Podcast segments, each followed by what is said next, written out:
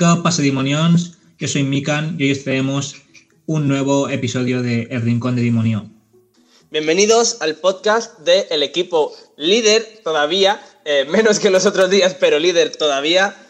Y eh, en este nuevo podcast vamos a explicaros que tenemos nuevos formatos. Sí, es así. Eh, bueno, más que un nuevo formato es simplemente una reducción de secciones. En lugar de hacer un podcast tan largo como el que nos habíamos acostumbrado a hacer estos últimos las últimas semanas. Em, simplemente vamos a reducir un par de secciones y lo vamos a dividir en un par de episodios. Es decir, un podcast de a lo mejor 15-20 minutos se dedicará al postpartido, donde incluirá pues, el resumen, estadística, el top 3 jugadores y el análisis de la clasificación. Y por otro lado, el segundo podcast que será subido seguramente un día o dos antes del partido siguiente será la previa de ese partido en concreto y también incluirá los tweets de la semana y el juego final de, del episodio que, os hayamos acostumbrado a tener. Os lo damos mascadito para que vosotros lo toméis sin problemas. Hemos reducido un poco los horarios porque al fin y al cabo se podría hacer un poco cuesta arriba al final y bueno.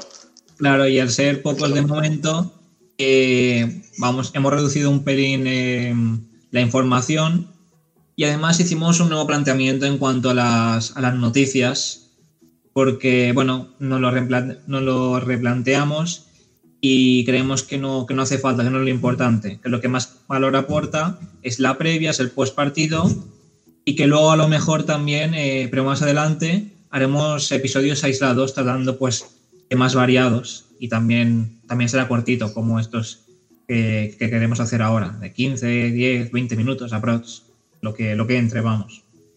Y si os parece ya, Ekala, eh, entramos ya en materia. Y es que ahora vamos a hablar del postpartido.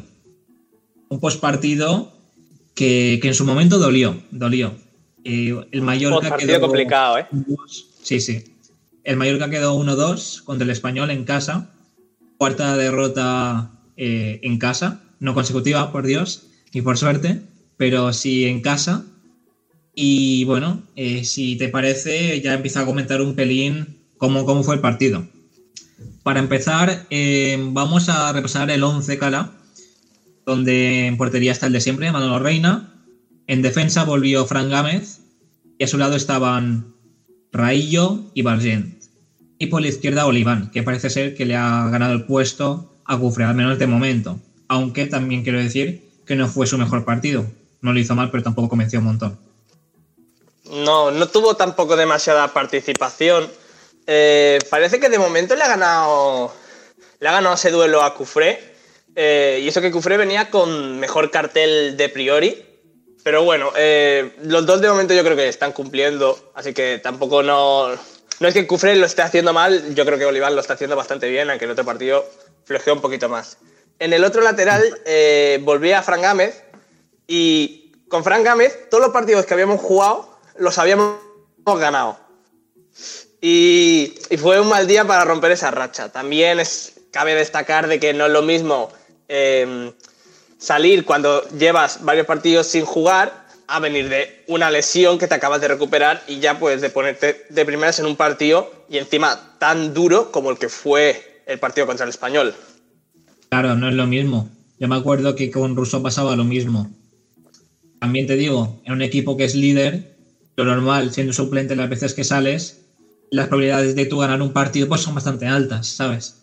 Pero bueno, ya dejando ese tema y pasando ya y, siguiendo con la alineación, eh, nos encontramos un doble pivote con Salva y con Gala.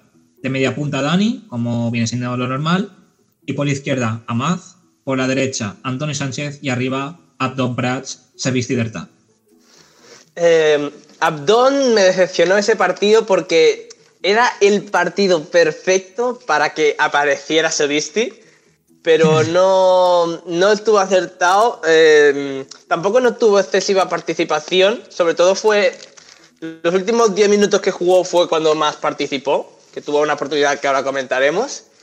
Y Dani no estuvo mal, pero eh, le, faltaba, le faltaba un poquito esa chispa, así que al fin y al cabo seguía organizando el equipo, pero no era su mejor versión y se notaba. El que yo creo que eh, lo hizo muy bien de estos del centrocampistas fue Salva Sevilla, que tuvo algún que otro fallo, pero en general todos los ataques del Mallorca eran empezados por Salva Sevilla una vez más. La verdad que un espectáculo. Los 36 años que tiene encima no se le nota. Para nada. Y, bueno, y en cuanto a Dani, eh, a pesar de que en los últimos partidos no están siendo los mejores, siempre aporta. Porque él es el que marca la, presión, él le da carácter muchas veces, incluso ya en los últimos minutos, los últimos 20 minutos del partido, él empezaba a sacar el balón desde atrás porque veía que arriba no, no recibía mucho. Pero bueno, ya llegaremos a esto. Y si te parece, vamos a empezar ya un poco con la tónica del partido, las ocasiones y un poco el resumen. Para empezar, ya a inicios del partido, nos encontramos con un tremendo pase de Salva Sevilla a Amaz. El desmarque de Amaz, que parte de, la izquierda, es brutal el defensa del español mama como un cabrón, la verdad, no, sé qué hace. Se va para adelante, luego se dice, ¿qué coño es Feld? Y se, se vuelve para atrás. Tanto eh, Amaz eh, le come la, tostada. El pase, que además él espera perfectamente para, para, hacerlo, o sea, para pasarla y que no se meta fuera de juego, es un espectáculo. Y el control también, nada mal. Lo que pasa que la definición, hombre, pues miorable, miorable. Y además porque nos tiene acostumbrados a que suele definir bien. Claro, es que hizo. Eh, perdona. Es que eh, no hizo justo lo que siempre hace, que es eh, tener la oportunidad clara y siempre definir bien. De, eh, ocasión clara en cuanto a que es eh, uno para uno. No digo que sea ocasiones claras de apuntar correctamente. Em, fue una jugada que dices, esta es de las que luego, después del partido, te acuerdas y, y te cagas un poco en la hostia, ¿eh? Claro, y no fue la única, pero de todos no. modos sí que es verdad que aunque fue muy bueno, eh, al final le llegó un pelín flojito, tuvo que retrasar un poco su posición y traerse el balón para atrás y luego eh, venía a toda hostia el defensa que le hizo un poco de choque y lo desequilibró. De todos modos, tiró al muñeco. Eh, sí que es verdad, bueno, que, que Diego López pues salió bien, salió como toca, pero si a, a apuntar un pelín bien para un lado o una vaselina, eso era gol. Justo después, al cabo de un par de minutos, eh, Darder tira una pelota a las nubes. Era una ocasión que perfectamente podría haber acabado, no sé si con gol, pero al menos con disparo a portería y con rebote seguramente, pero le dio con el exterior y se le fue pues casi, casi a mi casa, yo vivo en Muñola, así que imagínate. Sí, le quiso dar mucho efecto y le quiso dar muy fuerte y al final se pasó un poco, pero tenía el, perfil perfecto para mmm, clavarla bien y Manolo no llegar, ¿eh? Más tarde, eh, otro centro de salva, de quién si no, desde la derecha esta vez, eh, que pasa por, eh, por, encima de la cabeza de un par de jugadores de, del español y además se lo encuentra, que siempre está por ahí, ¿eh? tiene muy, mucho olfato sí. este, este chico. Se lo encuentra y sí que es verdad que, claro, el remate es complicado porque tienes que reaccionar muy rápido y seguramente si no fuese por portero será gol, porque no, no es que la tire mal, porque va a un lado, no ha ajustado al palo, pero va muy bien. Y aquí sí que Diego López se la saca, no sé si la saca con, con el pie, con la, con la mano creo. Y bueno, la despeja muy bien y otra ocasión fallada. Sí, otra que de haber apuntado un poquito más al lado, pues ya estaría, porque al fin y al cabo estás uno contra uno eh, frente al portero y pues a, a, veces te salen y a veces pues no te sale ninguna, que es lo que pasó esta vez. Y luego ya viene aquí la putada, el mazazo, porque en una contra más o menos, no es, no es una contra, pero estamos reculando, en eh, Clarreta se le escapa el rival, en Barba se no voy mal, y le hace sí. falta, le hace falta, una falta que además está en el pico del área, y bueno, pasa lo que pasa. Eh, en Barba la centra. Creo que es el mismo Galarreta que está cubriendo al jugador que marca gol. Y lo cubre no, es, pues es como. Es Gámez. Ah, es Fran Gámez. Vale, vale, es que estaba dudando. Quería mirarlo, pero se me ha olvidado. Y sí. nada, lo cubre Fran Gámez. pero no sé cómo coño lo cubre. Tú para cubrir un, un corner o cualquier jugada, tienes que estar tú, o sea, tú tienes que ser la persona que está más cerca de la portería y dejar tu rival pues a tu derecha, si estás jugando en este caso en la portería de la izquierda. Entonces está justo al revés. Puado eh, remata con la cabeza y Manuel Reina no puede hacer nada. Este no es error suyo ni, mucho menos. No, que va, aquí, aquí es clarísimo fallo de, de Frank Gámez que yo no sé si pierde un poco la marca de, de Puado, pero es que ni siquiera salta. Es como si dice, bueno, esta jugada creo que no, no va conmigo. Y, y pues claro, pues remata, remata solo a, a, medio metro de Reina y pues las demás que antes no han entrado, pues lo mismo, pero ahora para ellos sí que ha entrado. Exacto, es eso. Y además, aparte de que Puado es, es bastante alto, no sé cuánto hace exactamente, pero los 1,80 los pasa seguro, eh, remata con muchísima facilidad. Yo en la imagen del resumen veo que él está arriba ya rematando y Frank Gámez, pues que ni salta. No sé si No, sé, no se mareó o algo el cabrón, pero, pero, pero nada, ni eso. Desde ese gol, desde el primer gol de, de Puado, pues el dominio del español cada vez va aumentando y apenas tenemos ocasiones ni, ni control sobre el partido hasta que acaba la, la primera parte. Al fin y al cabo, eh, el equipo no se lo esperaba eh, el gol porque estábamos empezando a, a, carburar y a crear ocasiones. Y después de eso creamos alguna que otra ocasión de gol, pero muy poca cosa. Claro, y el mazazón es el mismo cuando tú, por ejemplo, estás ahí encerrado en tu área y ves que te están llegando, te llegan, te llegan, te llegan, y dices, uff, menos mal, lo ha marcado. Y al final te marca y dices, bueno, es que era de esperar. Pero es que el español no había creado mucho, mucho peligro, la verdad. Entonces el mazazo es muy fuerte.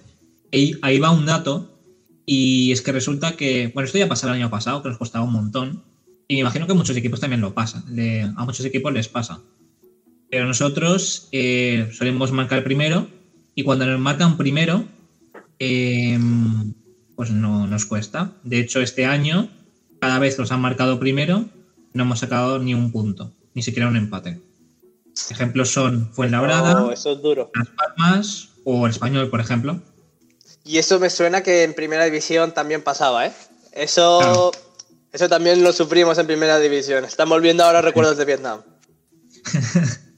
La putada es que, claro, en primera los equipos son mejores, te marcan más, nos salían a marcar mucho, además en lateral izquierdo era un fucking desastre. Bueno, y ya hablando en cuanto a la segunda parte, los primeros 10 minutos eh, del español fueron asfixiantes. Tampoco un montón, no, no es un equipo. Bueno, no fueron 10 minutos, dices, joder, que acabe ya, pero llegaron un par de veces, eh, alguna jugada así complicadita.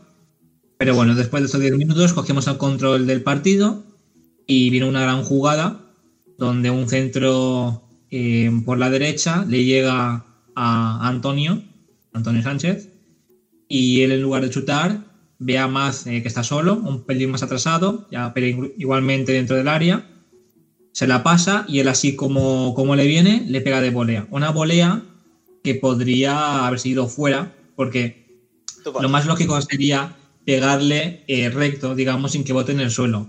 Lo que él lo intentó, o le salió así, eh, le intentó dar cortada, pegó en el suelo y, y bueno, Diego López no pudo hacer nada.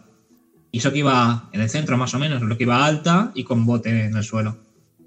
Claro, al final eh, lo importante de este gol es el bote, porque por la zona en la que entra el balón, eh, de normal Diego lo hubiera parado. Lo que pasa que, eh, primera, que siempre cuando te chutan una volea tienes que estar ahí súper tenso para decir, el momento justo en el que me lancen me tengo que tirar a un lado.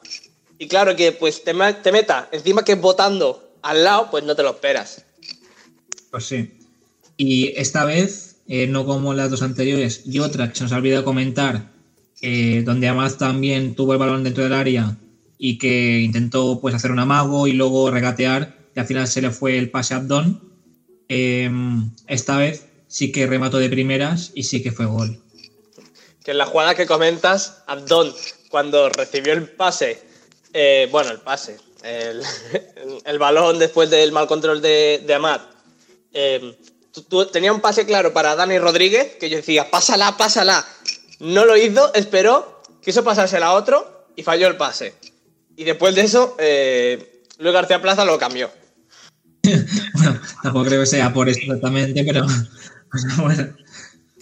Y bueno, después de esto, después del gol, eh, dominio total del Mallorca, porque resulta que en este partido eh, el gol pues te pega un mazazo psicológico y después de cada gol, eh, pues el equipo que ha marcado tiene más confianza, se siente más fuerte y domina el partido y el balón.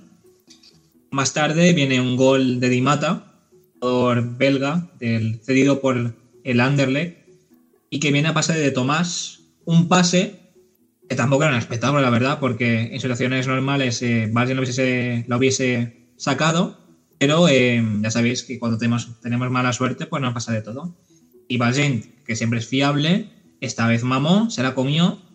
Y yo creo que, claro, intentó, él venía, venía corriendo para atrás, entonces se tuvo que frenar, girar el cuerpo y darle. Entonces calculó un pelín mal y, y bueno, sacó la pierna pues un segundo antes de, de, lo que tocaba.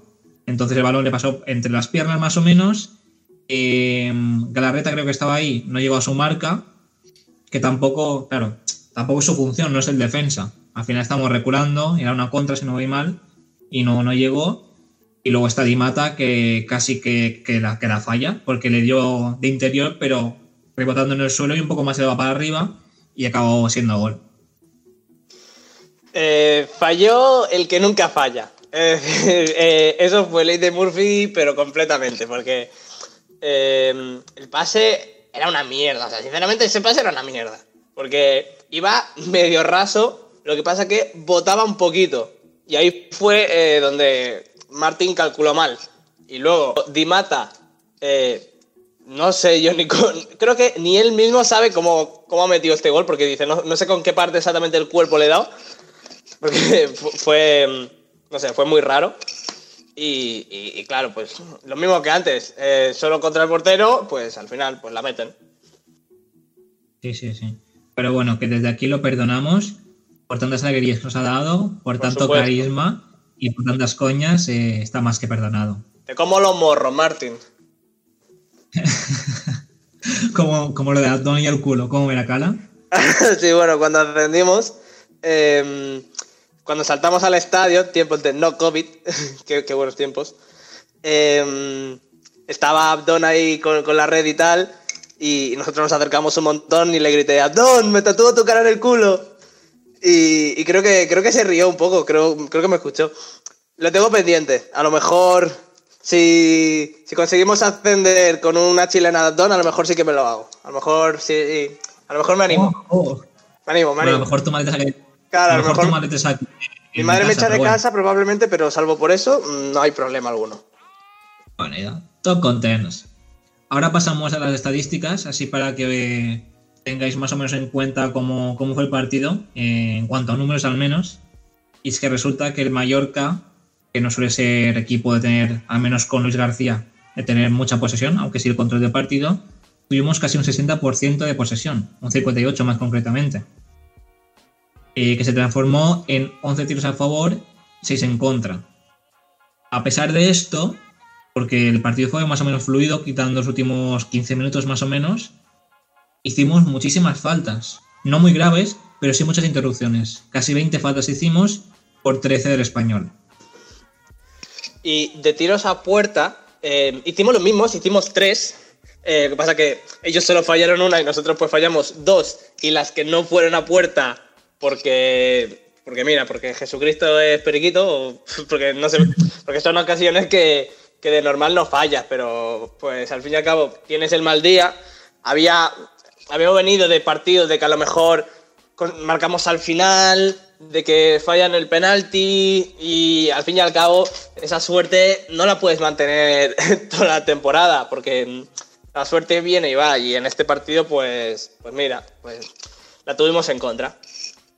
Claro, no se puede ser eficiente siempre, en cada partido. Además, que yo creo, creo que queda más o menos compensado. Porque, por ejemplo, en el segundo partido de liga eh, contra el Sabadell casi no llegamos y marcamos en la primera que tuvimos casi en el minuto 87, si no voy mal. En esta que tuvimos 4 o 5, no marcamos. Bueno, mira, eh, esto es fútbol, al final es lo que hay. En cambio, por ejemplo, contra el Rayo llegábamos 4 y marcamos 3. Minuto 20, 3-0. Mira, lo que hay. No, al final, ya sabéis que solo le pedimos esfuerzo a este equipo, que se lo deje todo, que luche hasta el final. Y sí que además jugamos bien y ganamos de putísima madre. Así que contentos por eso. Ahora ya pasamos al top 3. Eh, este lo he hecho yo. Ya sabéis que el que se encarga de hacer el post partido, en este caso, hace el top 3. Y ahora os comento cuál es. ¿Vale? Empezamos con Salva Sevilla, que lleva un par de partidos, bueno, un par de partidos, que lleva desde que llegó aquí en Mallorca siendo un espectáculo.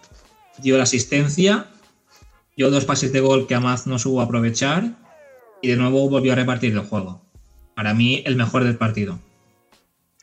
Fue, como hemos comentado antes, eh, otra vez la pieza angular para la ofensiva del Mallorca. Sobre todo en un partido en el que el español se supo colocar eh, muy bien defensivamente. Supieron, sobre todo, la primera parte, eh, el colocamiento era muy bueno y el Mallorca, hasta que no salió al descanso y metió el gol y tal, el posicionamiento defensivo del español nos estaba mm, dejando sin posibilidades de, hacer daño realmente al, español. Y claro, había muchos balones que iban hacia atrás todo el rato. Y Salva Sevilla, es que de los 90 minutos, yo creo que 80 minutos Salva Sevilla aparecía en la televisión. Porque es que todo el rato estaba creando el ataque del Mallorca. Esto refleja la influencia que tiene Salva Sevilla en nuestro equipo. Y bueno, ya en segunda posición eh, se encuentra el Kaiser Antonio Raillo, para mí imperial, ya no solo este partido, sino durante toda la temporada. Para mí incluso mejor que Valgen, que Valgen lo está haciendo súper bien. Pero Raillo de verdad, ella es que no solo defienda, sino es que además ya marca, que siempre lo ha hecho. Uno o dos golitos han quedado por temporada. Y que a veces, si se le va la pinza, sube el balón. Hasta incluso, yo me acuerdo de una jugada, tío, em, que, vio el espacio, hizo un desmarque que llegó al pico del área. Lo leyó súper bien. No lo, no lo marcan. Y el tío sube, sube, sube. Y, tuvo un pase a Matt que, que, mira, pues que vino el defensa y le presionó justo a tiempo. y Pero podía haber sido, vamos, la asistencia del gol tranquilamente. Por la mínima no llegó. El, defensa fue espabilado. Y bueno, por esto y por muchas más cosas está en el segundo lugar.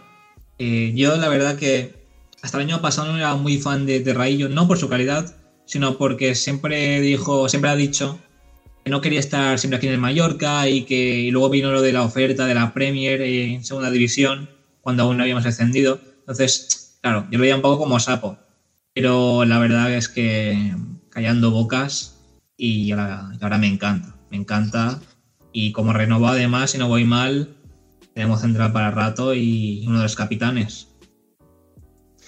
Eh, el año pasado, como bien dices, tuvo. No, mentira, el año pasado no, fue hace dos años hace dos años, como bien has dicho, tuvo una oferta del, Nottingham Forest, de la segunda división inglesa, que el tío se lo pensó.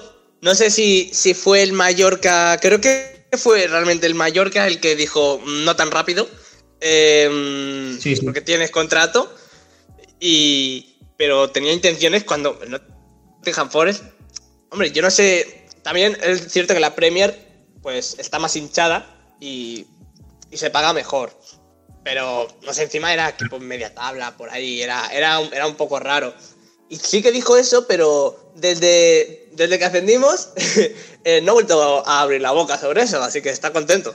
Es importante tenerlo contento. Era en, en, el descenso, pero claro, tenía aquí la familia. Además, ahora estamos a tope, la isla le encanta, los amigos, los compañeros del club. Imagino que ahora debe tener mejor sueldo. Pero bueno, eh, al final ese año ascendimos nosotros, Nottingham no, no ascendió y yo creo que si no llegase por el Mallorca se hubiese ido, porque él se quería ir, creo yo, en, ese momento al menos, incluso subió un post en, el Instagram. Pero bueno, ya dejando este tema, el tercero, a pesar de no ser tan efectivo como otros días, eh, es Amaz Indiaye, que él solito junto a Salva Sevilla, se creó muchas ocasiones y a pesar de fallarlas, aún así marcó un gol, el cuarto consecutivo, el séptimo en toda la liga y ahora mismo es el Pichichi de, del Mallorca, por encima de Abdón, que lleva un gol menos que él. Es el jugador más determinante del Mallorca porque lleva tres semanas seguidas marcando y cada vez tengo más claro de que eh, esos 4,5 millones, si ascendemos, hay que pagarlos, pero del tirón. Es, y si es necesario, yo doy parte de, de, mi cuenta bancaria para que fichemos a este hombre. Lo necesitamos el año que viene, sea como sea. Cabrón, no estamos en nada de viaje para si vas pagar en día. es un Ya prioridades ese vídeo. y bueno, ya hemos hecho el top 3, pero yo quería hacer una mención especial a Antonio Sánchez. Jugó muy bien, la verdad. En ataque estuvo muy fino. No marcó gol, pero sí que dio asistencia. Y en defensa ayudó muchísimo, a pesar, yo me acuerdo de una, de una acción muy concreta, que la roba desde el medio campo, va corriendo desde el medio campo, la roba en el pico del área y cuando la, cuando la tiene, pues se la pasa al rival otra vez. Espectáculo. dice, dice, fair play, fair play, y se la devuelve. No, bueno, cuida. Y dice, no, Antonio, esto no funciona así, hombre. Luego quería comentar eh, que Luis García eh, quería mover el banquillo en el minuto 60 más o menos, pero justo cuando iba a hacer los cambios eh, marcó Amad, entonces optó por mantener el equipo así como estaba porque vio que estaba bien y tardó bastante más en hacerlos. Más concretamente salió en 80, no, en 70 y algo Álvaro Jiménez por Tom Prats. A mí Álvaro Jiménez, por lo que he visto hasta el momento, no me está gustando nada, no, he visto que haya aportado mucho, sí que es verdad que de suplente pues muchas veces no se puede hacer lo mismo que, que siendo titular, pero yo es que no he visto que aporte nada. Y además, aparte de eso, eh, no sé si es verdad, ¿eh? porque no lo he visto sin camiseta ni nada, pero yo lo veo en, en, baja forma física. Le he visto en alguna foto de Instagram, tengo yo más cuádriceps que él. Y luego tiene más mofletes que, joder, que un bebé. El tío, parece a Tom Prats casi no ha tenido tampoco mucha participación. Es que no, ha tenido ocasiones. O sea, yo no recuerdo ningún mm. lanzamiento de. No a puerta, en general. Que yo. Que luego a lo mejor tiene una y la mete. Mm, porque a veces esto es así, ¿eh? Es el Giroud de Francia. claro. Em, quedará por ver a ver si aprovecha las ocasiones que tiene en el futuro. Sí. Y luego también entró Víctor Mollejo por Fran Gámez, un cambio ofensivo, ya que íbamos perdiendo en ese momento. Tampoco aportó mucho. Ya te digo, al final con 10 minutos y estando el partido como estaba no se puede hacer mucho. Más tarde sí que entró Cebas por Gala. Gala que no hizo muy buen partido, la verdad lleva un par de partidos que sin, sin hacer un mal partido tampoco está destacando. Nos tenía mal acostumbrados y ahora supongo que está volviendo al, nivel normal y se nota. Y luego más tarde entró Murilo por Salva Sevilla, que, que, ni aportó, yo creo que más bien restó. A mí Murilo una decepción bastante grande. También quería comentar que Febas, lo poco que jugó, creo que lo hizo bien, la verdad. Los últimos partidos que está jugando eh, de suplente, está aportando lo que tiene que aportar. Un poco más de verticalidad, conducción y visión de juego. Sí, eh, curiosamente me está gustando más cuando está jugando eh, es decir, el Mallorca juega con dos líneas de centrocampistas, una más defensiva la otra más ofensiva. En principio, la posición que eh, ocuparía, o diríamos que ocuparía a principio de temporada, era de la parte ofensiva, pero mm, cuando está jugando en la parte defensiva, porque últimamente como Baba está lesionado, pues mm, le ha tocado jugar ahí, eh, me está gustando bastante más lo que está haciendo, porque sí que está, se está yendo de más jugadores, pero de todas maneras sigue faltando ahí la jugada final. Y bueno, él juega en el doble pivote. Y eso me se lo digo cuando a Cala o cuando le con otro amigo, em, que le falta el último toque. Y luego que tiene menos 8 de disparo. O sea, no le he visto chutar ni una vez y que vaya a portería. Es que tiene fuerza pedo. O sea, quitando el golazo que marcó eh, en, la, en la Youth League por todas las escuelas de casi medio campo, quitando ese, yo no he visto hacer un disparo bueno en toda su vida, me cago en la hostia. Y ya para acabar, eh, vamos a comentar un poco la clasificación, Cala.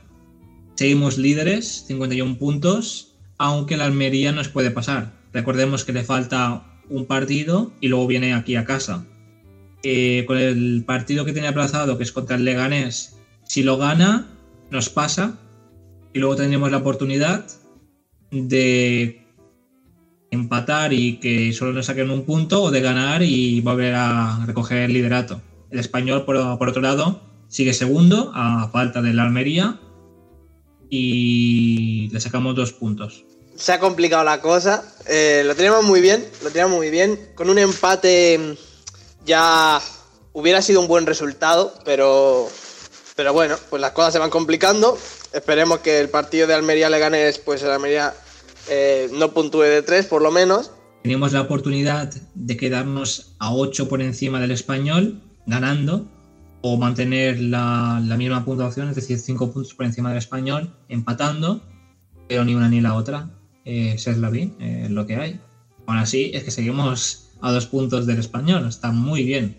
Pero esta liga se va a ir a 80 puntos, tío.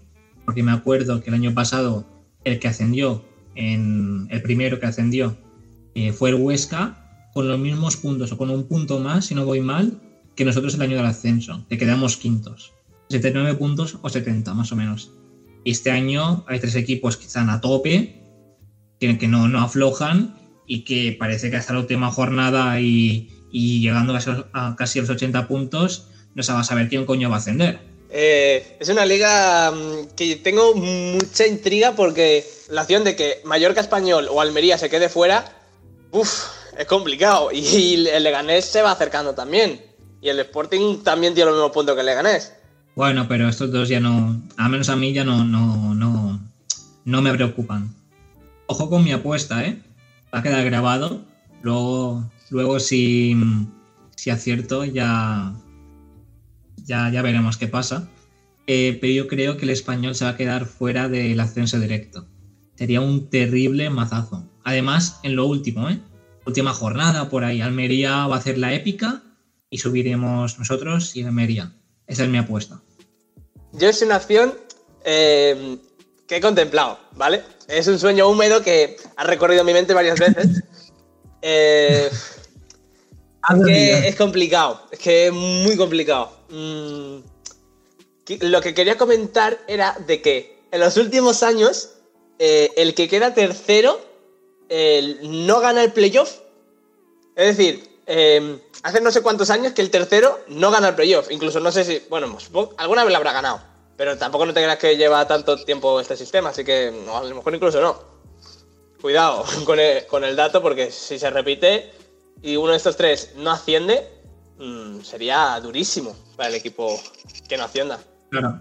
¿Y sabes por qué? Pero porque el tercero, que estaba luchando el ascenso directo, eh, se le escapa eh, el sueño, el objetivo, y es como un mazazo grande. Y luego el sexto, que se mete generalmente eh, en los últimos partidos, en el último partido, viene voladísimo, viene a tope. Entonces, los ánimos son diferentes y el sexto se suele comer a los demás. Y en cuanto a que si alguno de estos tres que hemos comentado se queda fuera del ascenso directo, y además en el playoff no, no lo gana, em, se puede quedar durante muchísimos años en segunda. Yo creo que si el español este año no asciende, se queda en segunda, la tira, como le pasó al Zaragoza. Porque ahora mismo tiene un presupuesto de locos, las fichas que está pagando son tremendas y va a tener que largar medio equipo como mínimo para, para poder jugar el año que viene en segunda, porque si no, no sería sostenible. Entonces, fíjate lo que le pasó al español, que bajó, no subió, tuvo que largar a medio equipo, el equipo que hicieron pues no dio la talla y se fueron para, para segunda B. El equipo del español, al fin y al cabo, es em, una propuesta de subir sí o sí, porque como no subas, eh, tienes un montón de salario comprometido y, eso luego te, te, quedas con el equipo que parece un descampado. Un descampado. Y bueno, en cuanto a eso, nosotros tenemos mucha suerte porque no tenemos esa presión. Sí que es verdad que aún así yo no lo entiendo, que Ortega le dijo a Luis García que el objetivo era playoff y que si estamos en ascenso directo de puta madre, que repito, no lo entiendo, porque tenemos muy buen equipo. eh, no tenemos esa presión ni presupuestaria, ni, ni, tampoco desde arriba, ni siquiera de la afición, creo yo. Porque nosotros esperamos que por arriba, pero tampoco sabíamos que íbamos a luchar el liderato con garras y dientes hasta el final, al menos de momento. Así que bueno, con eso jugamos y con eso seguimos arriba. Ahora sí que para acabar del todo, eh, comentamos muy rápidamente la rueda de prensa. Y es que resulta que Luis García dijo que, bueno, Luis García y todo el mundo que sabe de fútbol dice que eh, los partidos se deciden en tres cuartos de campo. Y aquí es donde fallamos nosotros, por eso no, no ganamos. También le preguntaron que por qué el equipo no había sido superior, eh, por qué el español había tenido tanto dominio. Luis García, con toda la razón, creo yo, eh, reprochó eso. Que no es que fueran mejores, es que de hecho nosotros fuimos mejores en muchos tramos del partido. Quitando los últimos minutos, o sea, los minutos siguientes al, al gol, al primer gol del español. También le preguntaron por los cambios, eh, achacando que, que, no aportaron mucho. Y como hemos dicho antes, los jugadores tampoco pueden tener, eh, no pueden hacer mucho eh, teniendo 10 minutos para, para, jugar, y menos estando el partido como estaba y contra el rival que teníamos. Además que el partido tiene muchas fases, justo después de cada gol el dominio de, de cada equipo cambia, nosotros estamos en una fase donde no teníamos tanto balón, que estamos nerviosos y que no había tanto control de la pelota. Esperamos que os haya gustado el podcast y nos vemos en el próximo. Adiós, demonios. Chao, chao, chao, chao.